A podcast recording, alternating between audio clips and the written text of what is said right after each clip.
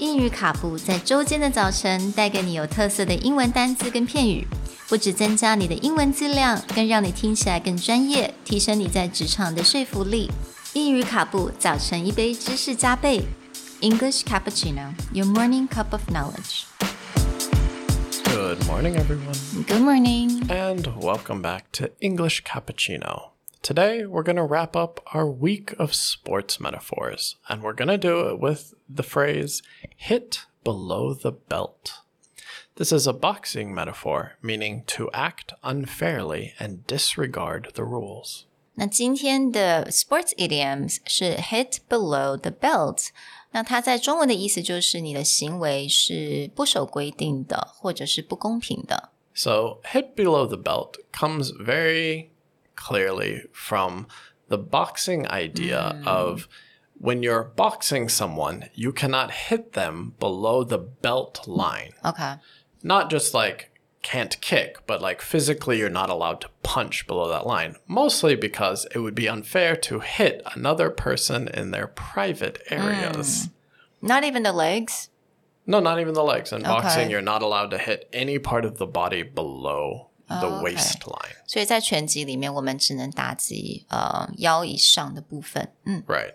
And so this is an agreed upon rule, and the ref will always say that at the very beginning of the match. Like, keep it clean, no hitting below the belt, as a physical thing. But we've turned that into a metaphor, meaning that if anyone knows the rules and then they do something like hit below the belt, they're taking an illegal hit or they're doing something that's very wrong and you would un it's unexpected because again you uh, believe both sides understand the rules 所以我们在用这个 idiom 的时候，我们的认知是说，呃，双方都是了解这个游戏规则的。所以当如果有一个人他 hit below the belt，通常是你比较有点感受到 unexpected，right？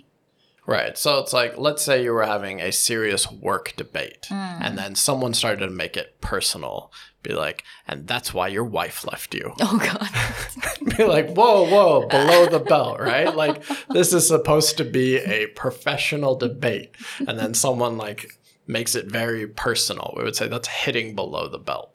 What about those mom jokes? Oh yeah, be like, well, your mom is dumb. Be like, what? Hold on, why? so this is considered hitting below the hmm. belt. Or if you have an agreed upon set of rules, or again, in certain cultures, we have things that we sort of culturally agree on is an hmm. acceptable thing to talk about or a not acceptable thing to talk about. And if someone goes outside of that norm, outside of that ah. rule base, then we'll say you're hitting below the belt. I see. Well, we hope that this week, in honor of the Olympics, you enjoyed our week of sports metaphors. If you feel that you're getting a lot out of our format or certain topics that we're covering, let us know either on Facebook or in a review so that we know how to bring you the best information that gets you excited about English in the morning.